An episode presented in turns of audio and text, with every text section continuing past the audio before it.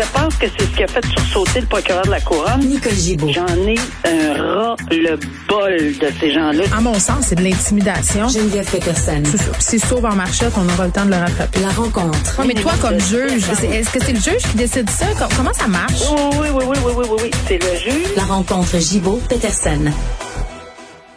Nicole, salut. Bonjour Geneviève. Bon, écoute, on va se parler d'un jeune homme, un jeune homme de 22 ans qui voulait paralyser des autoroutes, bloquer des ponts.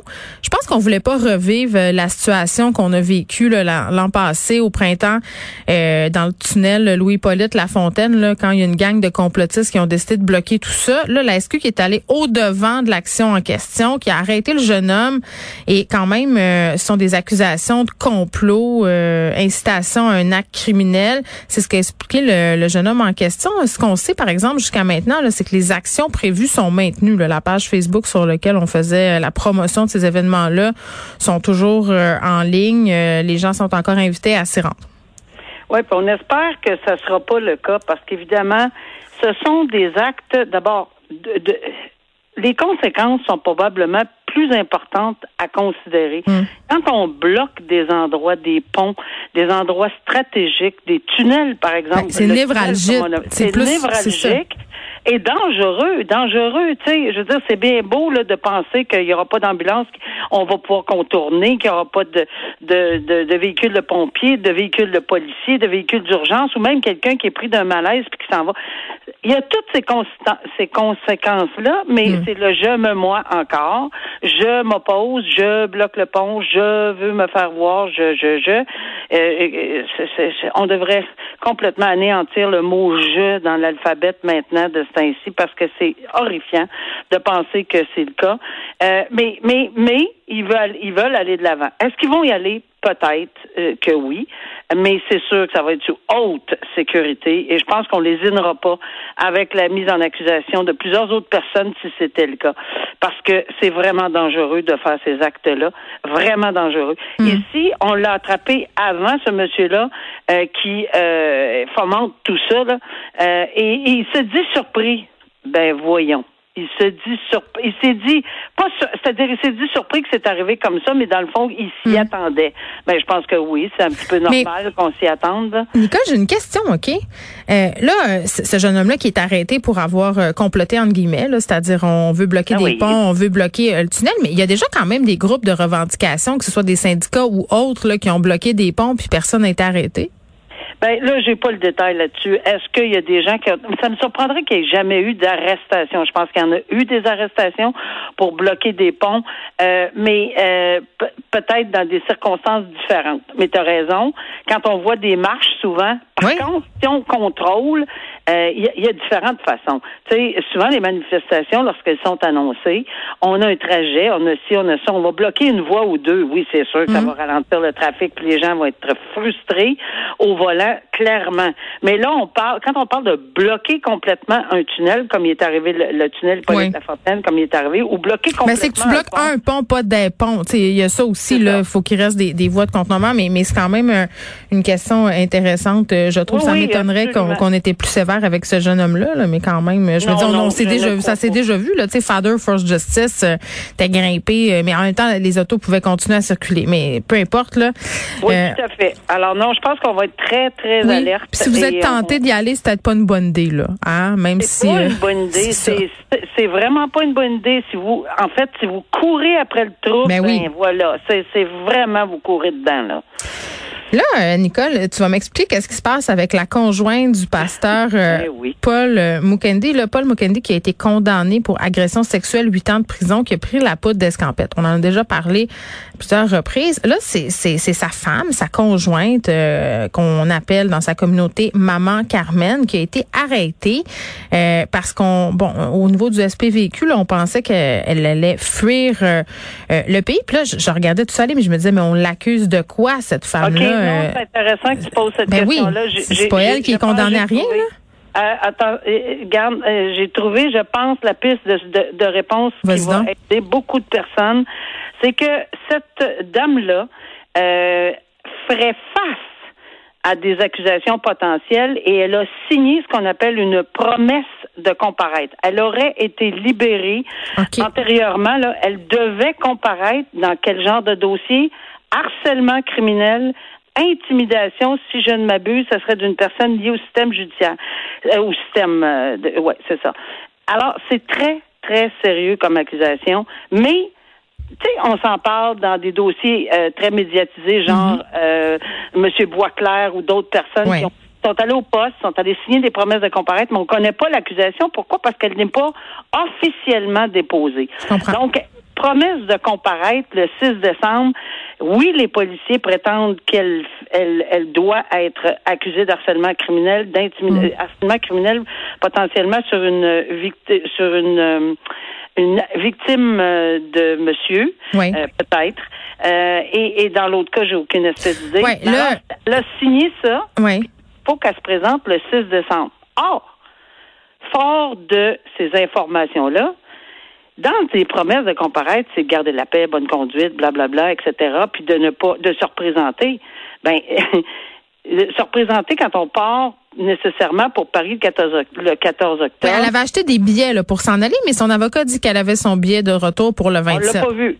On l'a pas vu. Ah, c'est possible, là. C'est possible. Hmm. Mais est-ce que quand tu as un billet de retour pour le 27 octobre, ça se déchire pas puis ça se met pas au oui, Oui, ça se serait déjà vu, hein. On s'entend? Ben, mettons que M. Mukendi euh, faisait l'objet euh, hmm. d'une demande de se trouver devant le tribunal. On y avait retiré son passeport puis il est parti pareil. Nicole, c'est ça, là, parce qu'elle a dit qu'elle allait rejoindre des membres de son église et son conjoint. Puis toi, puis moi, on se demandait, il était dans où, M. Mukendi? On se disait, il est au Québec. Ça se peut pas qu'il ait pu franchir les frontières mais là, apparence, on se fait à ce qu'elle dit, euh, cette femme-là, que oui, il serait en ben, France. Qui croire et quoi croire dans ce dossier-là, dans la version de l'un et de l'autre, c'en est euh, déroutant. Parce que de toute évidence, ils se tiennent euh, très serrés dans leur dans leurs explications. Et bon, est-ce qu'elle partait pour Paris pour faire un autre vol par la suite pour ailleurs, ou pour juste pour dérouter la situation face au SPVQ qui qui se qui se dévouent corps et âme pour essayer de trouver euh, mm. Paul Mukendi et qui doivent trouver Paul Mukendi pour le ramener devant les tribunaux. Alors, je pense qu'ici, on a posé le geste qu'il fallait. On a déposé, évidemment, on a demandé. Par contre, on l'a remis en liberté. Puis là, les gens vont dire, ben non, pas encore, là, comme on a fait avec M. Paul Mukendi, puis on l'a remis en liberté, puis il s'est sauvé. Mais on a, euh, je pense que si on pense cette fois-ci qu'on ne l'encadrera pas solide, et si elle sera pas, de toute évidence, assez surveillée, elle peut pas le district de, de elle peut pas quitter Québec. Elle ne peut pas quitter son district. Elle ne mm. peut pas avoir de passeport. Elle n'a pas le droit de demander ou de, de, dire qu'elle a perdu un passeport. Elle ne, on a essayé de fermer toutes les portes parce que de toute évidence, euh, peu importe ce qu'on a en arrière de la tête, qu'on pense que c'était le but qu'elle retrouve son, son conjoint, ben on peut pas garder par c'est pas un appât, là. C'est une question de, de bien gérer la situation, mais le hmm. fait de prévoir euh, qu'elle potentiellement les policiers avaient des motifs raisonnables et probables. Ça, c'est ça qui est important. S'il y avait des motifs raisonnables et probables de croire qu'elle aurait probablement quitté le pays sans revenir, ben c'est ça qui ont fait valoir devant les, les tribunaux. Et évidemment, elle est sous une autre promesse euh, et d'autres conditions encore plus euh, sérieuse que Oui, là, elle s'est engagée à déposer la somme de 2000 dollars puis elle doit se présenter là, devant le tribunal le 6 décembre prochain.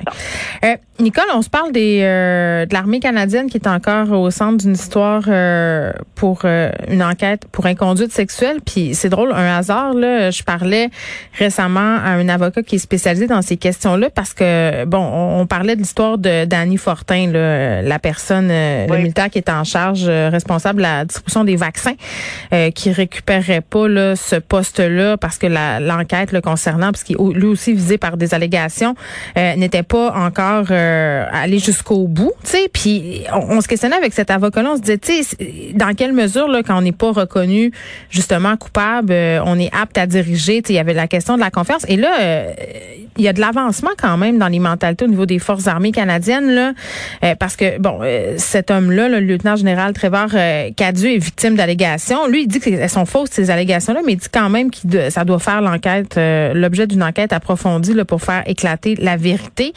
Euh, donc, il pourra pas continuer à avoir des fonctions dans l'armée canadienne en attendant la tenue de cette enquête-là, qui est tenue, hein, faut le dire, Nicole, par un tribunal militaire, comme une espèce de justice parallèle. Là, pour la tête, dans de bien des gens, c'est un peu difficile à avaler bien souvent.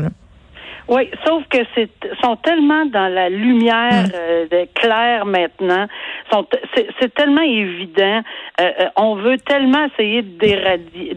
C'est médiatisé beaucoup aussi, là. Médiatiser beaucoup et d'enlever cette culture-là. Puis je pense qu'il y en a depuis dix mois là. Je, suis mm. allée regarder un peu dans les, les, les, mois là. Il y a tellement de personnes en tête dans l'armée ici. C'est pas dans n'importe quelle position non plus. Là, c'était pour prendre la relève de l'armée. Le chef d'état-major. Euh, le chef d'état, ouais, de l'armée de terre. Alors oui, c'est sûr que c'est un tribunal, mais le tribunal euh, militaire, même si euh, on, peut, on peut dire bon ben oui, mais c'est par ses propres pairs, c'est souvent le cas. Euh, moi, le Conseil de la magistrature, c'est par les des, juges, les, déontologie pas.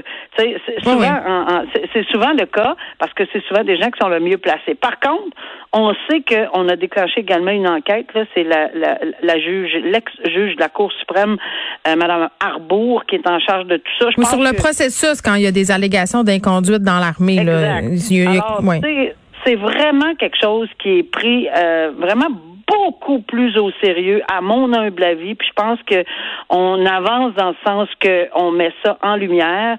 Et euh, il y, a, un problème. Il y a un problème parce que tout le monde là, quand on voit cette annonce-là, les yeux nous lèvent dans les airs, les, les, puis on fait encore. Tu sais, c'est normal la réaction parce que ça arrive tout le temps.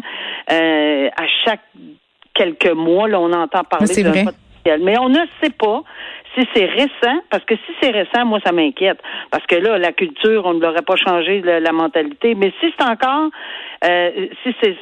Non, mais je crois, euh, c'est ça, je crois, Nicole, que ce sont des allégations qui, qui remontent quand même euh, il y a un certain temps, mais, mais c'est quand même la preuve que dans l'armée, on avait un problème de culture au niveau des agressions sexuelles.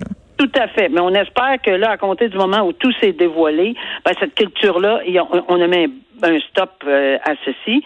Puis oui, on va avoir plus de détails, mais on voit que, regarde, euh, on n'a pas le choix, il faut passer à travers, puis euh, ils sont sensibilisés à cette situation-là.